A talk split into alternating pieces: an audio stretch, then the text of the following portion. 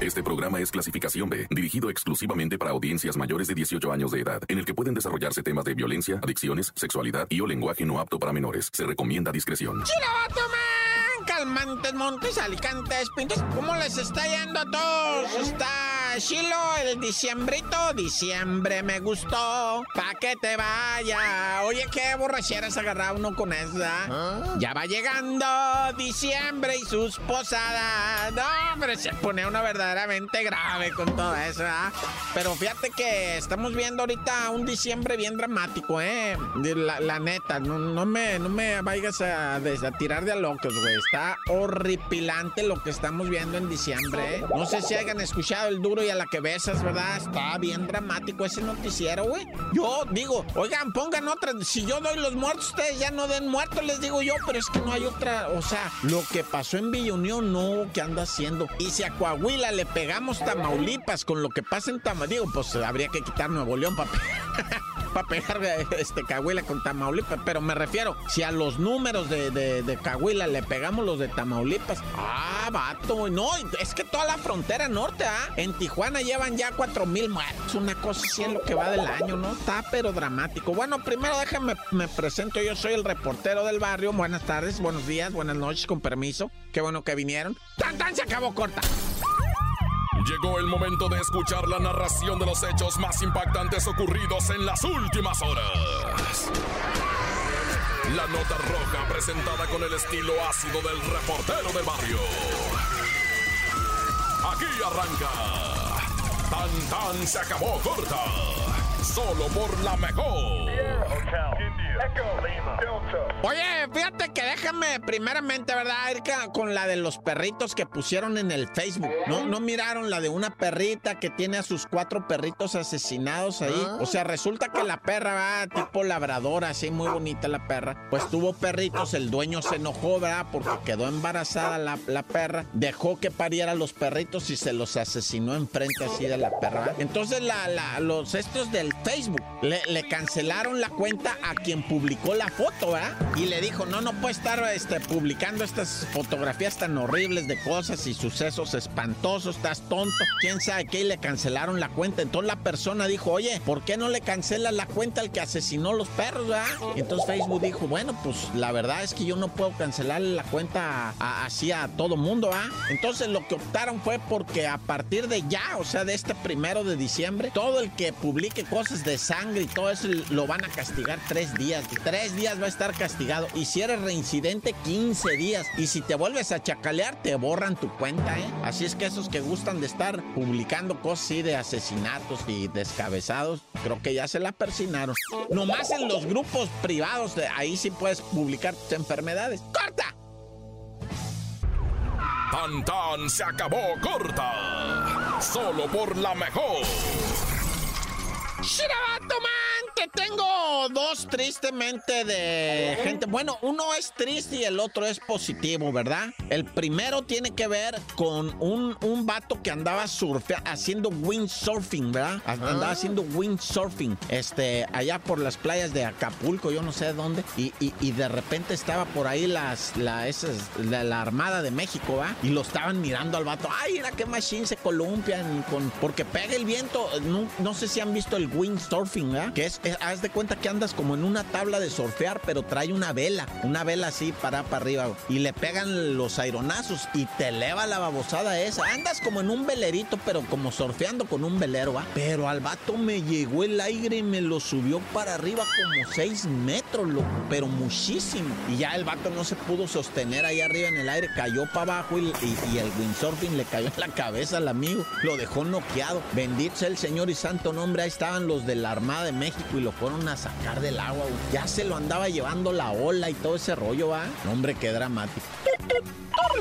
Y ahí te va otro, este sí tiene un desenlace final horroroso, ¿verdad? Esa ya en la playa Platanito, eh, en Nayarit, donde pues un hombre, ¿verdad? Que estaba así bien relax, viendo cómo sus hijos estaban jugando en el agua. De repente viene una ola mendiga, ¿va? Y le pega al chamaco en la cabeza y lo revuelca y el papá pega la carrera para sacar a la criatura, ¿va? Que se lo está llevando el mar. Se mete el papá, saca al hijo, ¿va? Eh, otros se meten ahí, agarran al chamaco, pero la ola jala al papá y se lo va llevando, se lo va llevando. Y se ahoga el papá, güey. Y pudieron sacarlo ahí, se metieron las razas a tratar de rescatarlo, pero ya era demasiado tarde, ya se había hundido para abajo, ¿va? Y muere el papá, da la vida por su hijo. Fíjate cómo somos los papás, ¿va? O sea, que, que él, se ensegueció. Dicen, no sabemos si, creo que ni sabía nadar. Fíjate, así de ese valor era el papá. Creo que ni sabía nadar, que se metió por el hijo, que valiéndole gorro la furia del mar, ¿va? No, no, es que uno por los hijos que haciendo, ¿ah? No, ya se me movió todo por adentro. ¡Corta! Tan tan se acabó corta con el reportero del barrio.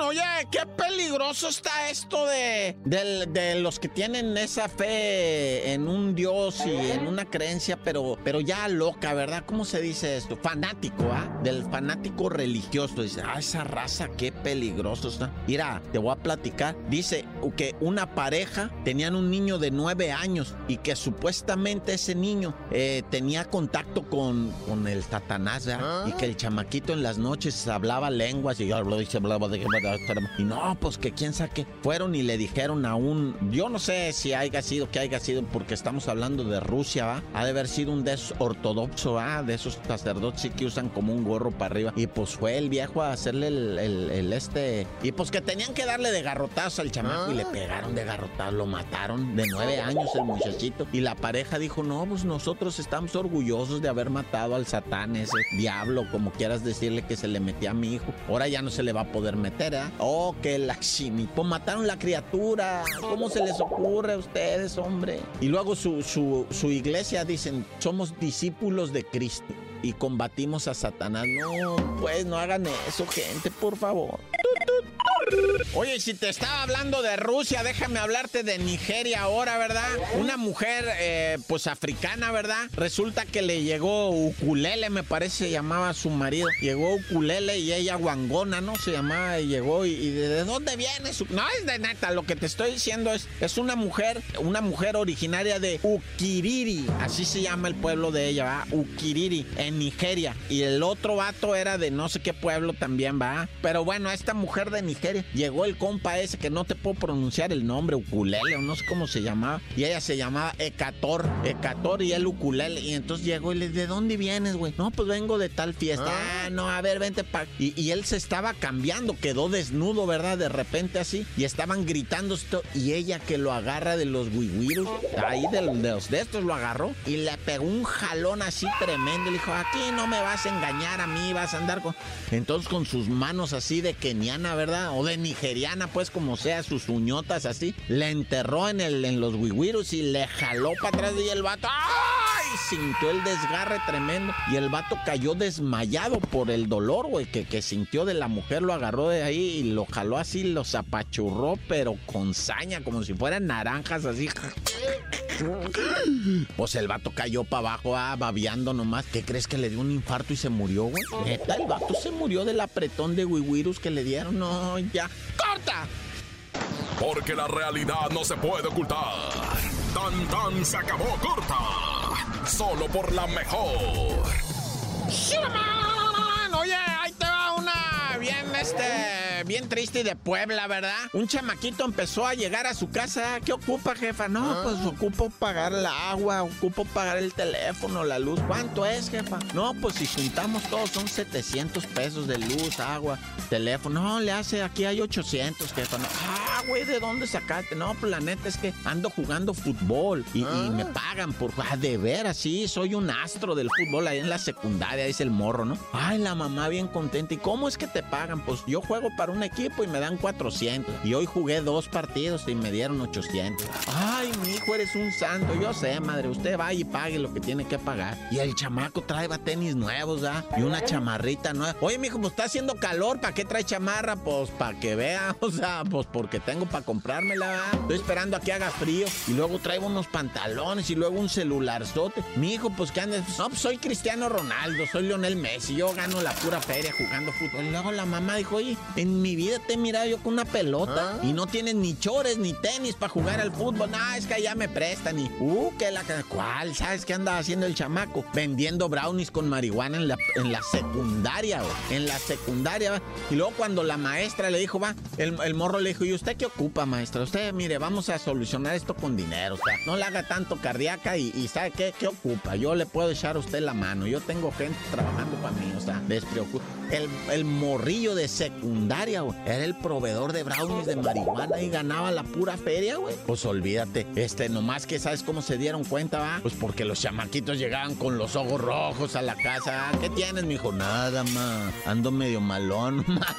Hijos de su, Pero bueno, ya sabe, va. Si su hijo llega con ropa nueva, celular nuevo y le ofrece dinero, hay algo medio raro ahí. No creo que sea futbolista. tan, tan, se acabó corta.